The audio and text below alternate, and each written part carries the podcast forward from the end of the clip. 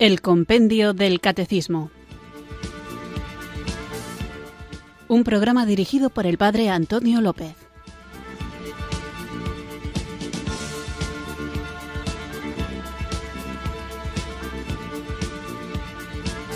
Muy buenas tardes, queridos oyentes de Radio María. Recibido un cariñoso saludo desde Irurzun, en Navarra, quienes sintonizáis una tarde más esta Radio de la Virgen, esta emisora que cambia vidas, Radio María, para sintonizar el programa El Compendio del Catecismo, nuestro programa diario de formación en el que seguimos recorriendo con calma, pausadamente, profundizando en cada una de las preguntas y respuestas de esta joyita que es el libro de El Compendio del Catecismo. Así que espero que estéis teniendo una muy buena tarde, que vamos a mejorar todavía más.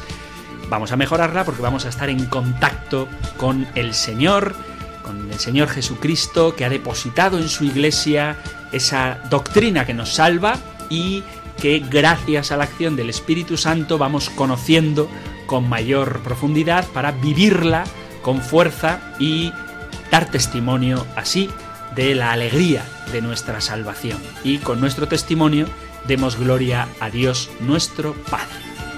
Así que sin mucho más preámbulo, vamos a invocar juntos el don del Espíritu Santo para que Él nos guíe, nos acompañe durante esta hora y durante toda nuestra vida para vivir nuestra fe, una fe que debemos conocer y una vez conocida y vivida sepamos defenderla cuando sea necesario y desde luego que siempre es necesario, seamos capaces de comunicarla, transmitirla. Así que en actitud de oración, invoquemos juntos el don de Dios.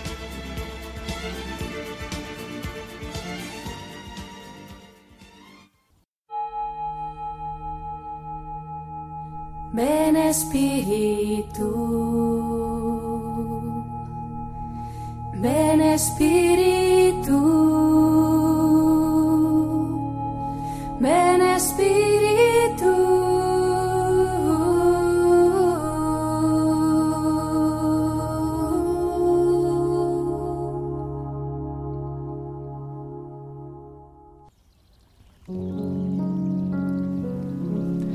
Aquí estoy, Espíritu Santo, dispuesto a ofrecerte parte de mi tiempo. Escuché tu llamada al servicio y estoy intentando seguir a Jesús en esta misión que me confías. Necesito tu compañía y la fuerza de tu gracia. Dame un profundo gusto por mis tareas, un intenso fervor y una profunda alegría. No confío en mis fuerzas ni en mis capacidades, sino en tu constante ayuda. Pero yo te ofrezco todo lo que soy, todas mis capacidades y talentos, mi imaginación y mi creatividad, mi inteligencia y mis energías, mi emotividad y mi capacidad de amor. Quiero que todo esté al servicio de tu gloria para que el bien y la verdad puedan triunfar en esta tierra. Ven, Espíritu Santo. Amén.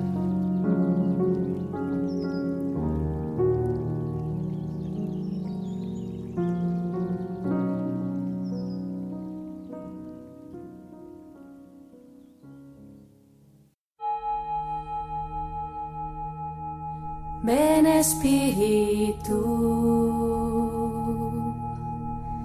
ven Espíritu,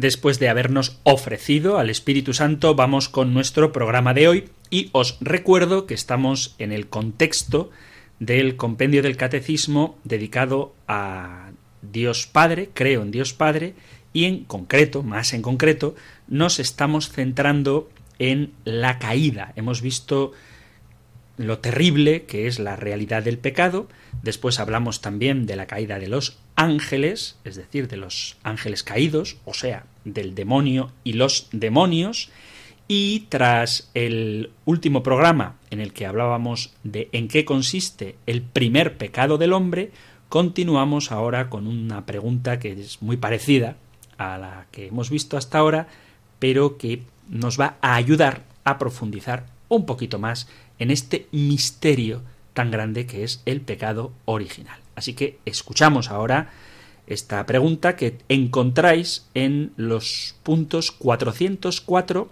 y 419 del Catecismo Mayor. Nosotros ahora escuchamos la pregunta y la respuesta número 76 del compendio del Catecismo. Número 76. ¿Qué es el pecado original? El pecado original, en el que todos los hombres nacen, es el estado de privación de la santidad y de la justicia originales. Es un pecado contraído, no cometido por nosotros. Es una condición de nacimiento y no un acto personal.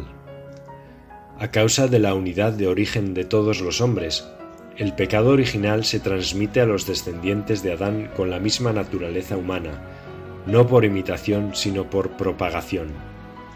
Esta transmisión es un misterio que no podemos comprender plenamente. Veis, por tanto, que seguimos con este tema complicado del pecado original, complicado en el sentido de que es misterioso. De hecho, me gusta la modestia de nuestra Madre la Iglesia, que entiende, comprende su limitación a la hora de abordar este enigma. Y de hecho, así termina esta respuesta a la pregunta número 76, donde dice esta transmisión del pecado original es un misterio que no podemos comprender plenamente. Pero aunque no podemos comprenderlo plenamente, vamos a intentar acercarnos a él para tratar de sacar la mayor luz posible a propósito de este misterio.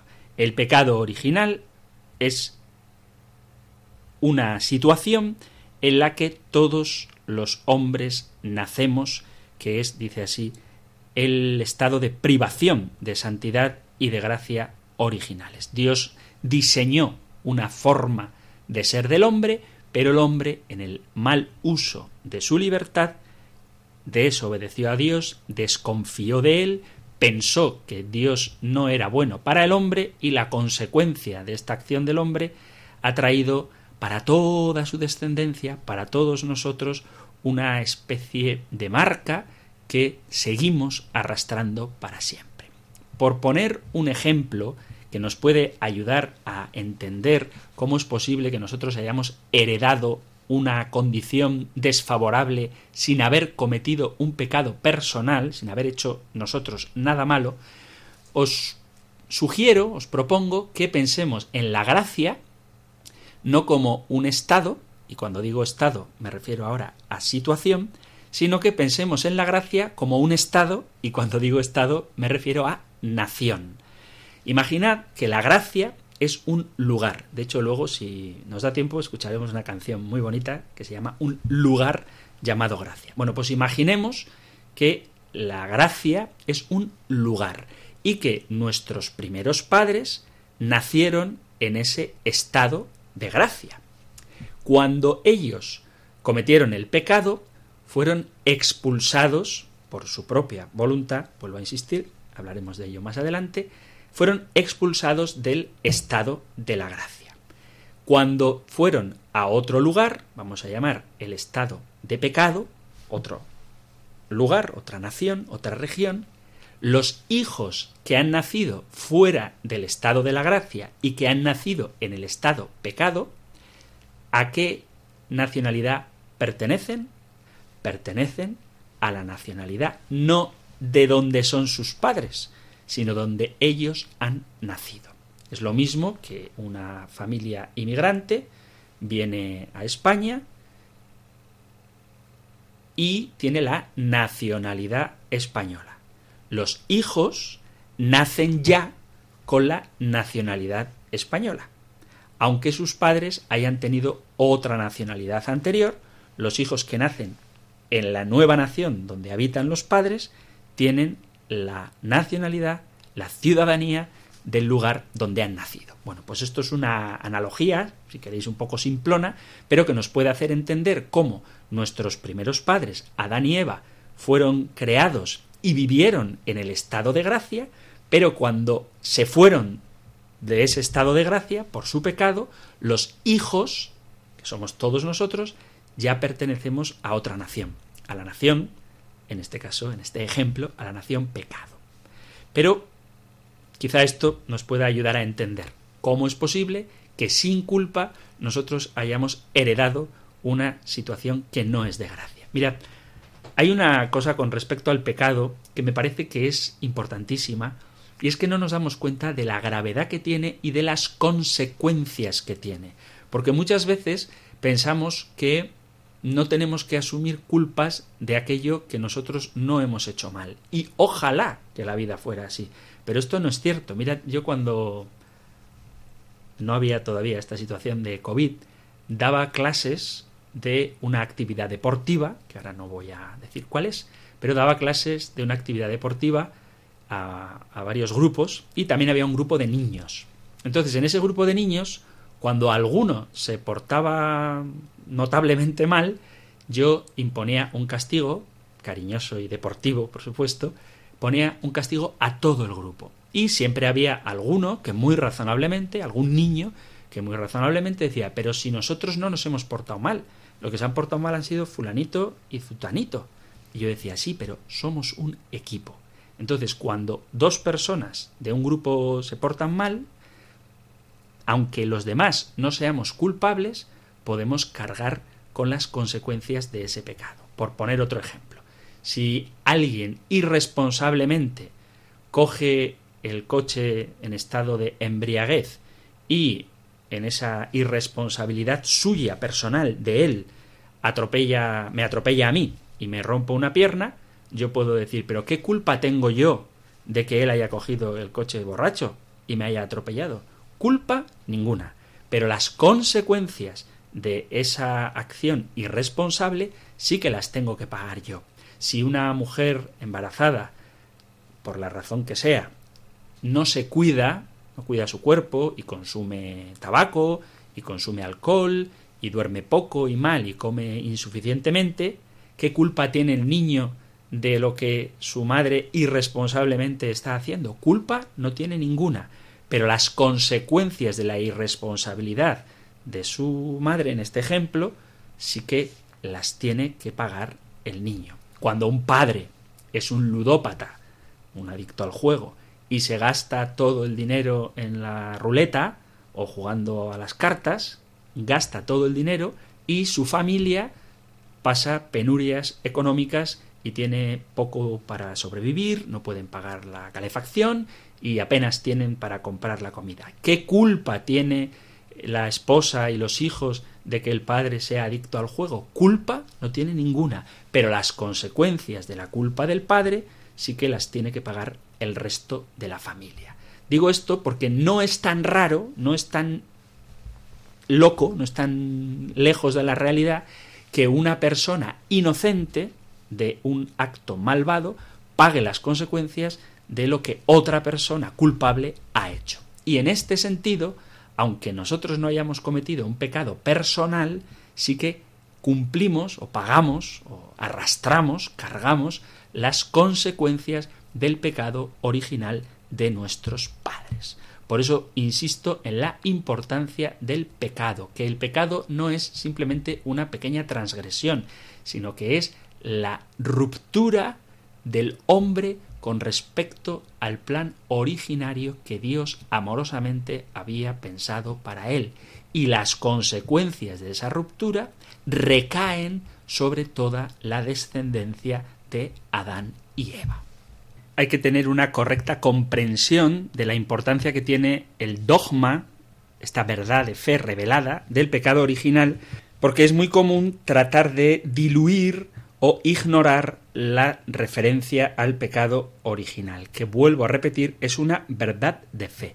Y es importante tenerla en cuenta no para culpabilizar al hombre. Los enemigos de la Iglesia piensan que nosotros hablamos del pecado original para decir que el hombre es malo. Y no, precisamente lo que queremos afirmar es justamente lo contrario, que el hombre ha sido creado bueno por Dios, pero que en el mal uso de su libertad se apartó de Dios y, y esto siempre hay que recordarlo, no quedó ahí la cosa, sino que entendiendo bien lo que es el pecado original, podremos comprender en profundidad cuáles son las consecuencias que tiene el pecado para toda la humanidad y por tanto cuáles son también las consecuencias del misterio de la redención de Cristo. Si no entendemos qué es el pecado, si no nos damos cuenta de que con el pecado hemos perdido nuestra libertad en el sentido más hondo de la palabra, no podremos experimentar la alegría, el gozo de la salvación. Entonces, el pecado original hay que entenderlo para poder gozarnos de la redención de Jesucristo que viene a salvar a todos los hombres. Por eso hay que recuperar el sentido del pecado como una ofensa a Dios y un quebrantamiento de la relación con Él. Una persona que no se preocupa del pecado, que no tiene en cuenta si ofende a Dios o no con el modo de obrar en su propia vida, difícilmente va a experimentar la presencia amorosa de Dios en su corazón. Dios ciertamente quiere que veamos nuestro pecado, pero quiere que veamos nuestro pecado para que sepamos de dónde nos quiere salvar. Él es infinitamente bueno y sus obras son buenas y el hombre es bueno y la libertad es buena y el placer es bueno y el gozo, por supuesto, es bueno. Pero el hombre ha trastornado, ha distorsionado estas realidades buenas. Y por causa del pecado podemos experimentar sufrimiento y males en la naturaleza y desde luego el peor de los males que es el mal moral. Para comprender bien la realidad del pecado hay que ponerse un poquito profundos y redescubrir cuál es el vínculo profundo del hombre con Dios. Solamente cuando entendemos lo que Dios es para nosotros, solamente cuando entendemos lo que nosotros somos para Dios, podremos ver el horror que supone la oposición y el rechazo a aquel que por amor nos ha creado. Solo a la luz de la revelación divina veremos la realidad del pecado y el origen del pecado. Y no se puede entender el pecado como un error.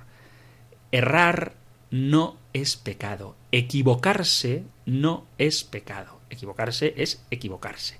El pecado es rechazar a Dios, desobedecer a Dios, creer que tú tienes para tu vida algo mejor que lo que Dios ha pensado para tu vida. Solo cuando reconocemos que Dios es Dios, entendemos que el pecado es el, el, abuso de la libertad que Dios nos ha dado para que le amemos y para que nos amemos entre nosotros.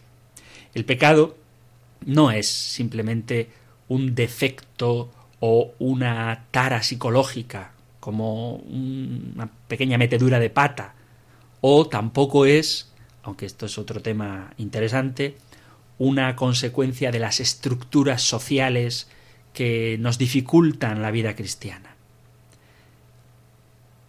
El pecado, para entenderlo bien, hay que verlo como un rechazo a Dios. Y no se puede negar la realidad del pecado sin negar la realidad del misterio de Cristo. Porque para liberarnos del pecado, para salvarnos del pecado, es que Cristo se hizo hombre, murió y resucitó. El pecado original parte de la propia experiencia humana y niega esa absurda idea, basta que tengamos un mínimo de vida para darnos cuenta de que el hombre es bueno por naturaleza y que todas las inclinaciones son buenas y que por tanto hay que dejar que cada uno de manera espontánea haga lo que le nazca. Me hace mucha gracia, tanta como pena me da, que la gente diga, no, yo eh, lo que tú haz lo que te salga de tu corazón. Pero es que del corazón del hombre es de donde salen las cosas más perversas. Dice así el Señor en el capítulo 15 del Evangelio de San Mateo, dice, porque del corazón salen pensamientos perversos, homicidios, adulterios, fornicaciones, robos, difamaciones, blasfemias. O sea que no podemos dejarnos llevar por lo que nos salga del corazón. Cualquiera que tenga hijos se da cuenta de que el corazón del hombre no es naturalmente bueno, porque la experiencia nos demuestra que el hombre tiene tendencias malvadas y que tiene en su interior una ley que lo impulsa a hacer precisamente lo que su propia conciencia condena. Esto le pasa a San Pablo de adulto. Dice San Pablo en la carta a los romanos, el gran San Pablo, San Pablo, o sea, que es santo, pero fijaos lo que le pasa a San Pablo. Dice San Pablo, carta a los romanos, capítulo 7, leo desde el versículo 15. Dice, en efecto, no entiendo mi comportamiento, pues no hago lo que quiero, sino que hago lo que aborrezco. Y si hago lo que no quiero, estoy de acuerdo con que la ley es buena. Ahora bien, no soy yo quien lo hace, sino el pecado que habita en mí. Pues sé que lo bueno no habita en mí, es decir, en mi carne. En efecto, querer está a mi alcance, pero hacer lo bueno no, pues no hago lo bueno que deseo, sino que obro lo malo que no deseo. Y si lo que no deseo es precisamente lo que hago, no soy yo el que lo realiza, sino el pecado que habita en mí. Así pues, descubro la siguiente ley. Yo quiero hacer lo bueno, pero lo que está a mi alcance es hacer el mal. En efecto, según el hombre interior, me complazco en la ley de Dios, pero percibo en mis pensamientos otra ley que lucha contra la ley de mi razón y me hace prisionero de la ley del pecado que está en mis miembros. Desgraciado de mí. ¿Quién me librará de este cuerpo de muerte? Gracias a Dios por Jesucristo nuestro Señor. Así pues, yo mismo sirvo con la razón a la ley de Dios y con la carne a la ley del pecado. Así que la Iglesia, inspirada en la Sagrada Escritura, inspirada en la propia experiencia humana, enseña y define como dogma de fe que nuestros primeros padres, Adán y Eva, pecaron gravemente en el paraíso, transgrediendo el precepto divino que Dios les había impuesto, y que las consecuencias de esa transgresión recaen sobre toda su descendencia.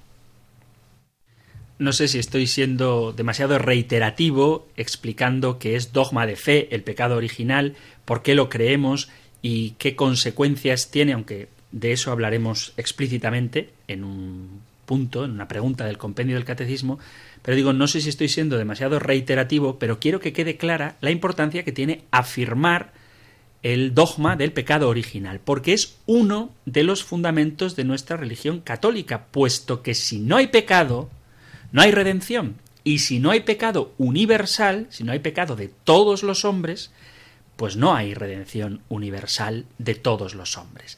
Jesucristo ha venido a salvar a todos y Él es el que ha fundado la Iglesia y en la Iglesia los sacramentos y en la Iglesia la doctrina y en la Iglesia la autoridad y en la Iglesia la enseñanza precisamente para que nosotros seamos capaces de vencer esa pecaminosidad que hay en el hombre. ¿Por qué es tan importante el dogma del pecado original? Pues porque nosotros cuando predicamos la ascesis, la renuncia a uno mismo, que el propio Jesús pide cuando habla, por ejemplo, de que si el grano de trigo no cae en tierra y muere, no da fruto. Esto lo encontráis en el capítulo 12 del Evangelio de San Juan, a todos os suena, si el grano de trigo no cae en tierra y muere, no da fruto, pero si muere, produce mucho fruto. ¿Por qué se nos invita a negarnos a nosotros mismos? O la invitación de Jesús, por ejemplo, en el Evangelio de San Lucas, en el capítulo 9, en el versículo 22, dice esta frase tan bonita, el Hijo del Hombre tiene que padecer mucho, ser desechado por los ancianos, sumos sacerdotes y escribas, ser ejecutado y resucitar al tercer día y dirigiéndose a todos dijo El que quiera seguirme, que se niegue a sí mismo, cargue con su cruz cada día y venga conmigo. Pues el que quiera salvar su vida la perderá, pero el que pierda su vida por mi causa la salvará. ¿De qué le sirve a uno ganar el mundo entero si se pierde o se perjudica a sí mismo? Porque Jesús nos invita a renunciar a nosotros mismos. ¿Por qué hay un combate espiritual? Pues porque hay una inclinación del hombre al mal y no podemos vivir una batalla pensando que estamos en un paseíto primaveral por un jardín, porque entonces seremos irremediablemente derrotados. Además, la verdad del pecado original nos muestra también por qué es tan importante y tan urgente la necesidad de bautizarse y también bautizar a los niños, porque la humanidad tiene que agarrarse a la gracia para vencer esas inclinaciones tan torcidas que nos llevan a pecar. Hay una especie de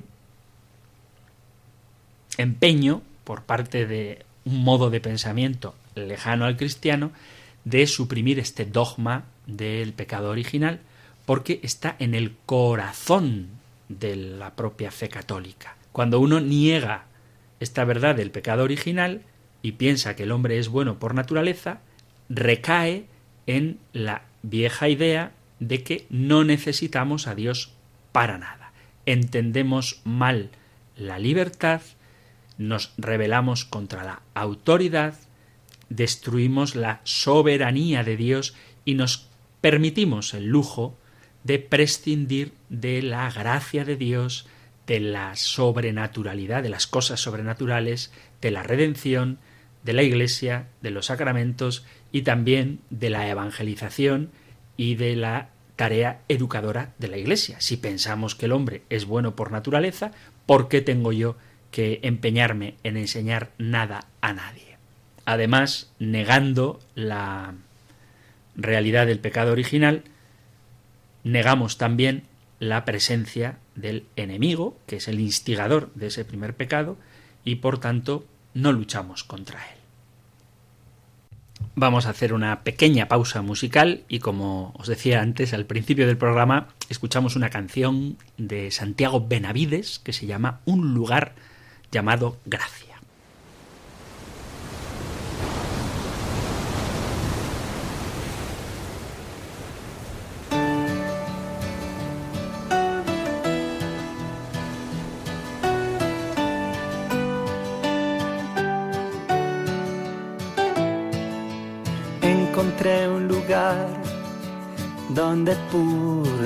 Descalzar estos pies que de extravío no dan más. Un rincón de paz que me da la bienvenida, así venga lleno de barro y heridas. Encontré un refugio que no exige para entrar nada más que estar muriendo en el umbral. Lugar llamado gracia, donde Cristo llena todo. Un lugar llamado gracia, un taller del corazón, donde siempre está esperando Encontré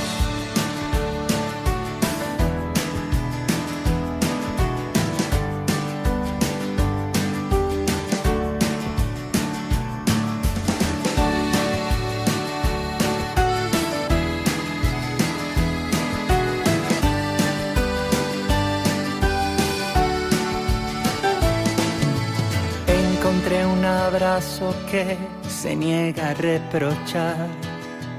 Un silbo apacible en medio de la tempestad, un fuego encendido, un pan y un vaso de vino, un lugar para los pobres y oprimidos.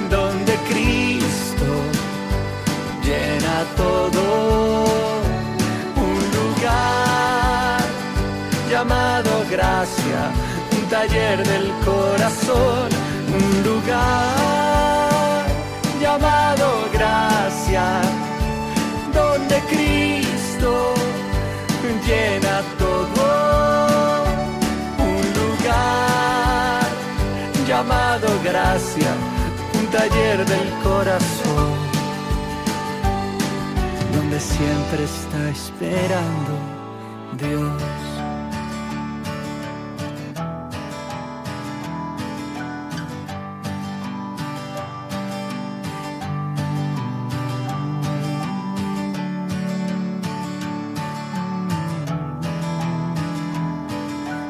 Siempre está esperando, donde siempre está esperando Dios.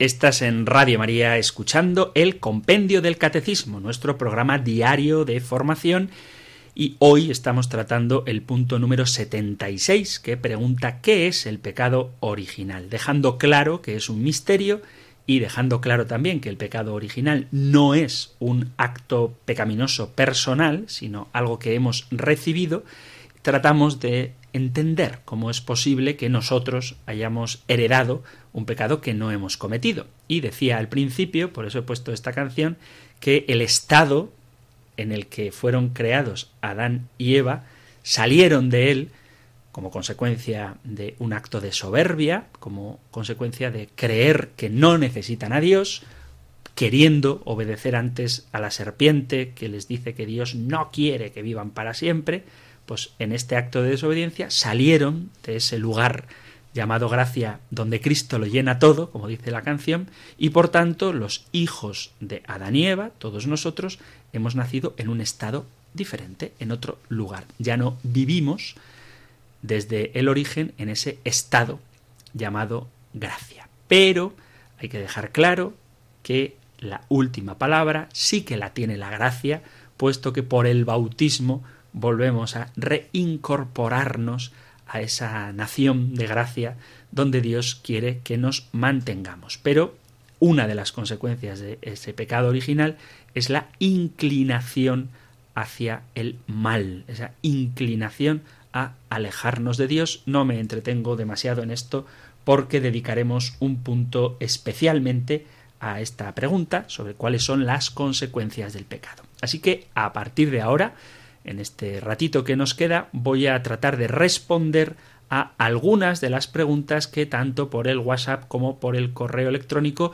nuestros queridos oyentes han enviado a este programa del compendio del catecismo. Si da tiempo, Recibiremos también vuestras llamadas, daré el número en su momento, un poquito antes de abrir las líneas, pero quiero contestar a las preguntas porque van siendo muchas, algunas son de temas anteriores y tampoco quiero que se me acumulen demasiadas para que nadie piense que no le quiero responder. Así que vamos a ver cuáles son vuestras consultas, queridos amigos, queridos oyentes, y a tratar hasta donde se pueda de dar una respuesta.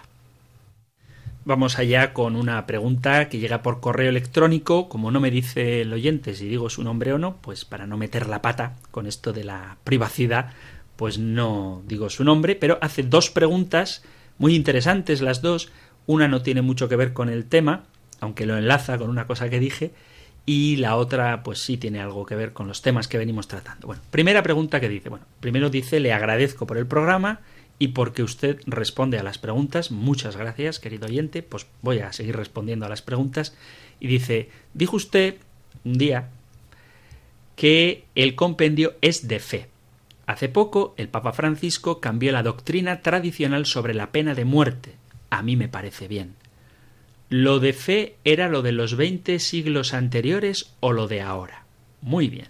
Del tema de la pena de muerte hablaremos cuando toquemos los mandamientos, en concreto el quinto, el de no matarás, pero con respecto a si lo que dice el compendio es doctrina de fe, la respuesta es que sí. El compendio del catecismo, así como el catecismo mayor, contienen, valga la redundancia, el contenido de la fe. Yo cuando dije que lo que dice el compendio es de fe, lo hago para que, queridos oyentes, agradezco mucho la autoridad que me queráis dar, pero si no me la queréis dar, tampoco estáis fuera de la iglesia. Quiero decir que yo leo la pregunta y la respuesta del compendio del catecismo, normalmente con la ayuda de algún amigo, y lo que dice el compendio del catecismo es lo que hay que creer. Luego la explicación que yo doy, podéis estar de acuerdo o no podéis estar de acuerdo, y no pasa nada, seguimos tan amigos y tan ortodoxos. Es decir, que la explicación que en mi humilde capacidad doy a propósito del compendio del catecismo es una explicación que doy yo y por tanto no hay por qué creerme. Intento justificar y razonar lo que digo. Hasta ahora creo que no he dicho nada absurdo, aunque alguna vez me he equivocado. Pero mm, no se trata de que lo que yo digo, la hora entera de programa, es dogma de fe. Lo que es dogma de fe es la pregunta y la respuesta del compendio del catecismo, lo que es dogma. Lo que hay que creer es la pregunta y la respuesta del compendio del catecismo. La explicación que yo doy es discutible. Bueno, dicho esto, también me defiendo diciendo es discutible, pero creo que es razonable, pero discutible. Bien, dicho esto, ¿por qué el Papa Francisco cambió la doctrina tradicional sobre la pena de muerte? Decía así el texto del Catecismo Mayor en el punto 2267, leo, la enseñanza tradicional de la Iglesia no excluye supuesta la plena comprobación de la identidad y de la responsabilidad del culpable el recurso a la pena de muerte si ésta fuera el único camino posible para defender eficazmente del agresor injusto las vidas humanas. Subrayo esto. El recurso no, no rechaza, no excluye, dice, el recurso a la pena de muerte atención a esto, si ésta fuera el único camino posible para defender eficazmente del agresor injusto las vidas humanas. Pero sigue el catecismo, pero si los medios incruentos bastan para proteger y defender del agresor la seguridad de las personas, la autoridad se limitará a esos medios, porque ellos corresponden mejor a las condiciones concretas del bien común y son más conformes con la dignidad de la persona humana. Y luego dice, hoy, en efecto, como consecuencia de las posibilidades que tiene el Estado para reprimir eficazmente el crimen, haciendo inofensivo a aquel que lo ha cometido sin quitarle definitivamente la posibilidad de redimirse, los casos en los que sea absolutamente necesario suprimir al reo suceden muy rara vez si es que ya en realidad se dan algunos. Esto es lo que decía el catecismo antes. La modificación dice, durante mucho tiempo, el recurso a la pena de muerte por parte de la autoridad legítima después de un debido proceso fue considerado una respuesta apropiada a la gravedad de algunos delitos y un medio admisible, aunque extremo, para tutelar el bien común. Hoy está cada vez más viva la conciencia de la dignidad de la persona que no se pierde ni siquiera después de haber cometido crímenes muy graves. Además, se ha extendido una nueva comprensión acerca del sentido de las sanciones penales por parte del Estado. En fin, se han implementado sistemas de detención más eficaces que garantizan la necesaria defensa de los ciudadanos, pero que al mismo tiempo no le quitan al reo la posibilidad de redimirse definitivamente. Por tanto, la Iglesia enseña, a la luz del Evangelio, que la pena de muerte es inadmisible porque atenta contra la inviolabilidad y la dignidad de la persona y se compromete con determinación a su abolición en todo el mundo. Resumiendo, cuando la Iglesia acepta la pena de muerte, lo hace en pro de la defensa de los indefensos. Cuando un Estado no tiene más remedio que acabar con la vida de alguien para garantizar la seguridad de, la de las personas inocentes, se podía aceptar la pena de muerte. ¿Qué ocurre? Que cada vez los estados tienen mayores recursos para incapacitar a alguien a hacer el mal, de hacer el mal, sin necesidad de acabar con su vida. Y hoy por hoy, lo que dice la nueva versión del catecismo es que la Iglesia entiende que no se dan las circunstancias que hagan que la pena de muerte sea el único remedio. Dicho así en rápido, Si había, por ejemplo, un dictador que movía masas, cuya presencia suponía el sufrimiento y la muerte innecesaria de personas inocentes, había que acabar con ese mal. Y una de las opciones era la pena de muerte. Hoy por hoy existen formas de prisión perpetua, por ejemplo, que imposibilitan permanentemente al tirano para hacer el mal, con lo cual ya no cabe la posibilidad de matarlo, de acabar con su vida, porque ya hay recursos que manteniendo la dignidad de la persona le incapacitan a esa persona para seguir haciendo el mal y además le posibilitan a redimirse, a arrepentirse. Entonces el Papa no ha cambiado la doctrina de la pena de muerte, porque la doctrina es que la vida humana tiene una dignidad inalienable, pero en el uso de la legítima defensa podía caber la pena de muerte, pero hoy por hoy ya no cabe. No sé si me he explicado con claridad. El hecho es que el Papa no ha cambiado nada, simplemente ha adaptado una realidad a la situación actual. Por poner un ejemplo, si yo tengo una infección en la mano y la gangrena puede poner en peligro toda mi vida, es legítimo que yo corte esa mano.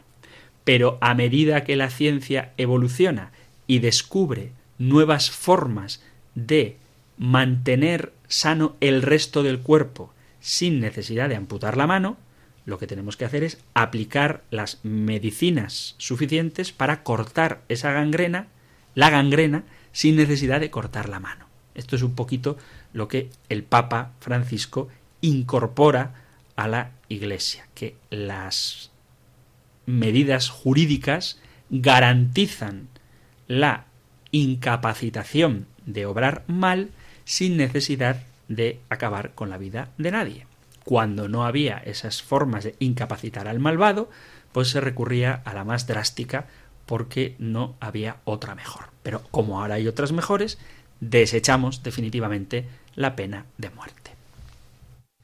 Y luego el mismo oyente dice, también dijo que ni el demonio como ángel ni nadie no puede ver nuestro interior, pero yo con el pensamiento interiormente sin palabras le digo cosas al ángel de la guarda y a los santos y a Dios, por tanto, sí ven mi interior.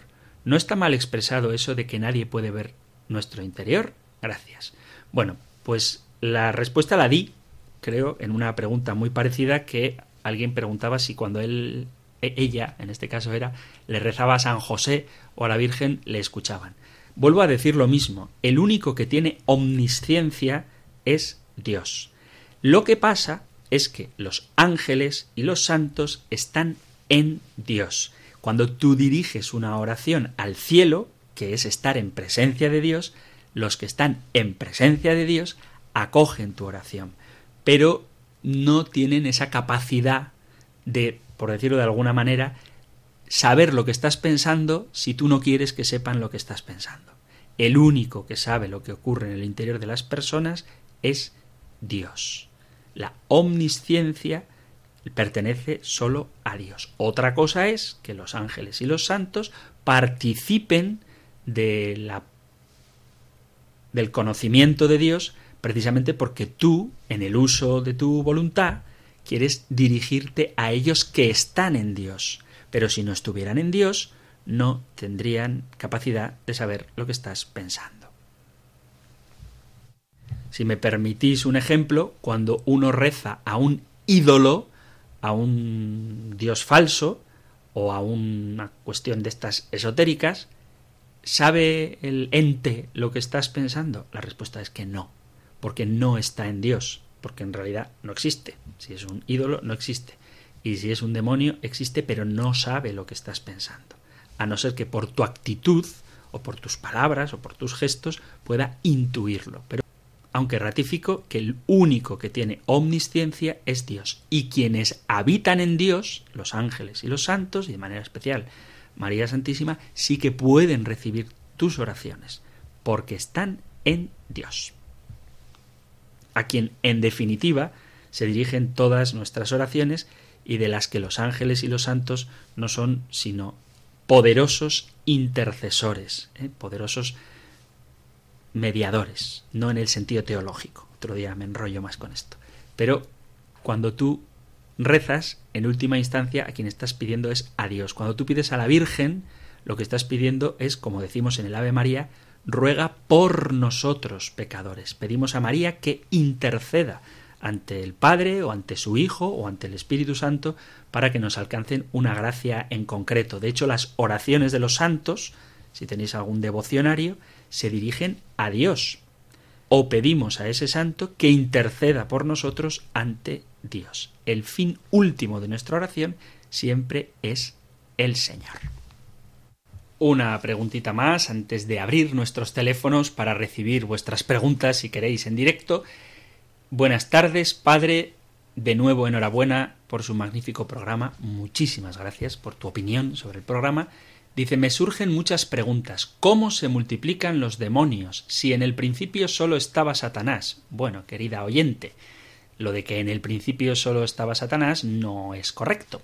En el principio aparece la serpiente, pero eso no significa que en el principio solo existiera la serpiente. Simplemente leo un pasaje del Evangelio de San Mateo en el capítulo 25, cuando dice el Señor lo de venid a mí, benditos de mi Padre, porque tuve hambre, me disteis de comer, etc. Luego dice, apartaos de mí, malditos, id al fuego eterno preparado para el diablo y sus ángeles. O sea, no hay solo un demonio, aunque hay un príncipe de los demonios. Lo mismo que no existe solo San Miguel, aunque hay un ejército celestial. En el capítulo 12 del libro del Apocalipsis vemos la batalla entre San Miguel y sus ángeles y el dragón y sus ángeles. Y esos ángeles son los demonios. O sea que no hay un solo demonio había un ejército de ángeles y de ese ejército de ángeles, innumerable, no sabemos cuántos, pero muchos seguro, unos cuantos, tampoco sabemos cuántos, pero muchos seguro, se rebelaron contra Dios. Y esos son los demonios, que no es uno solo, sino una multitud. Si queréis podéis leer también en el Evangelio de San Marcos, en el capítulo quinto, el episodio del endemoniado de Gerasa, cuando Jesús pregunta ¿Cómo te llamas? ¿Cuál es tu nombre? Legión, puesto que somos muchos. Así que no hay un único enemigo del alma, sino que hay muchos espíritus malignos que se ciernen por el mundo para nuestra perdición. Pero contamos con San Miguel que nos defiende en la batalla.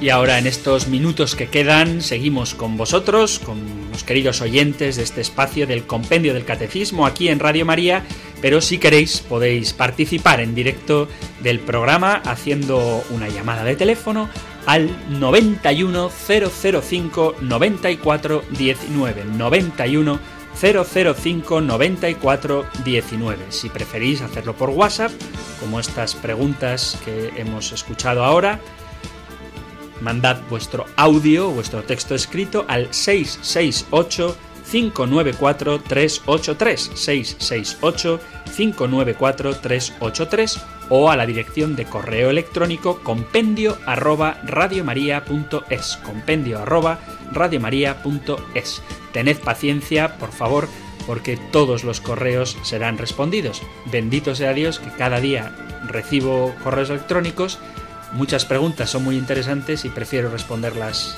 por la radio, pero no da tiempo. Así que poco a poco dedicaremos los últimos minutos del programa a ir respondiendo a vuestros correos electrónicos enviados a compendio vuestros WhatsApp enviados al 668-594-383 o vuestras llamadas breves, porque queda poco tiempo, al 91 005 94 19. 91 005 94 19. Aquí os espero.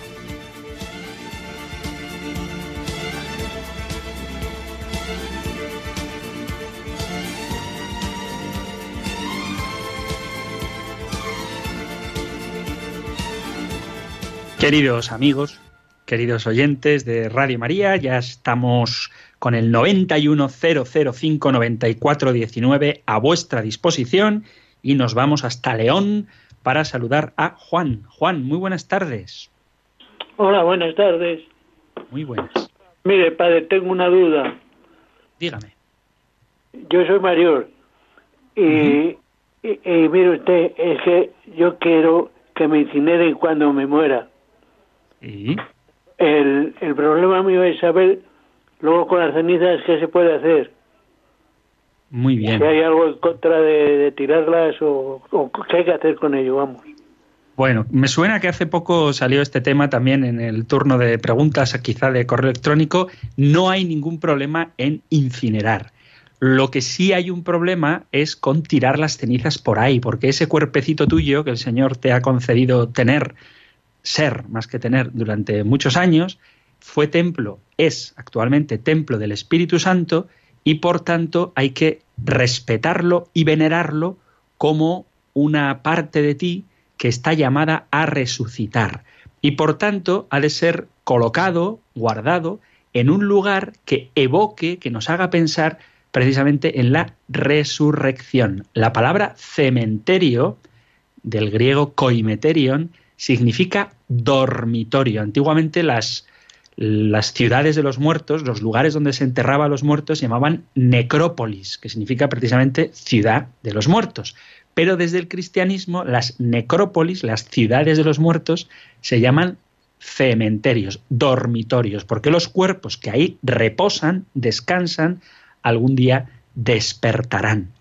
Y por eso hay que guardar los cuerpos o en un cementerio en un lugar adecuado, pero en ningún caso hay que tirarlo por ahí para que lo pisen las cabras y se lo lleve el viento, porque tu cuerpo algún día volverá a unirse con tu alma y serás esa unidad físico-espiritual que Dios en la que Dios te ha creado. Por eso no hay problema con la incineración, pero sí que el cuerpo debe ser respetado como templo del Espíritu Santo llamado a la resurrección. Así que lo perfecto es lo mejor, lo perfecto, es que esté en un cementerio o en un lugar donde incluso se pueda ir a rezar por tu eterno descanso y sobre todo recordar la promesa de que quien, de que quien ha muerto con Cristo está llamado a resucitar juntamente con él. No solo inmortalidad del alma, sino también resurrección de la carne.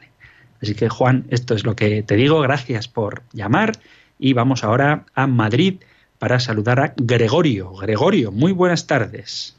Buenas tardes, Gregorio Isaías. Gregorio Isaías, sí señor. Me alegra esta mañana escuchar un programa en Radio María sí. sobre el mundo judío. Sí. Yo pertenezco al Centro de Estudios Judeo-Cristianos, mm, donde se intenta una buena relación y respeto entre ambas religiones. Muy Simplemente bien. mi deseo de continuar y mi felicitación. Pues muchísimas Gracias. gracias. Muchísimas gracias. Ojalá que algún día nuestros hermanos mayores, la, la religión judía, entienda que aquella promesa que está esperando que se cumpla ya se ha cumplido en Jesucristo y abracemos todos esta misma fe en la única iglesia aceptando como Mesías a aquel que Dios Padre ha enviado, que es su Hijo, Jesucristo, Dios como Él en carne. Así que pues me alegra, me alegra que nuestros hermanos oyentes de este programa y de Radio María en general se preocupen por las mm, religiones que no son propiamente la religión católica y también para que exista un conocimiento mutuo que nos ayude a querernos más, que en el fondo es de lo que se trata y que precisamente movidos por el amor demos testimonio de que Jesús es el Mesías. Y esto es la verdad que nos salva.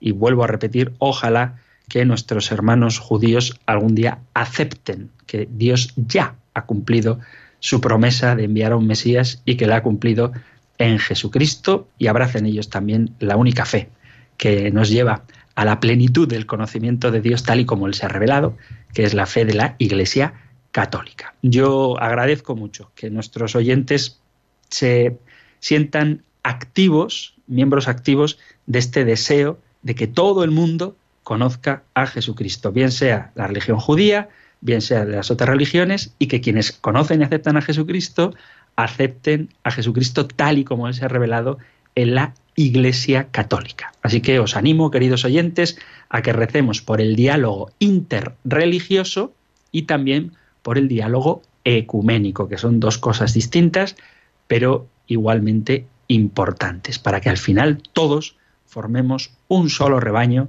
bajo la guía de un único pastor que es Jesucristo. Muy bien, queridos amigos, hasta aquí nuestro tiempo de hoy. Vamos a terminar cogiendo la Sagrada Escritura que compartimos con el pueblo judío y en el libro de los números, en el capítulo sexto, en el versículo 24, tenemos la bendición con la que terminamos cada programa. El Señor te bendiga y te proteja, el Señor ilumine su rostro sobre ti y te conceda su favor, el Señor te muestre su rostro y te conceda la paz. Muchísimas gracias por estar ahí, gracias por escuchar el compendio del catecismo y si queréis volveremos a encontrarnos en un próximo programa. Un fuerte abrazo.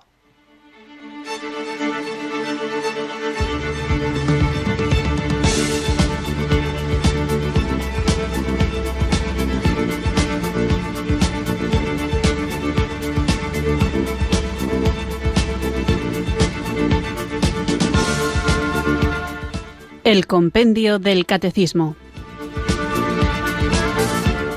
Un programa dirigido por el Padre Antonio López.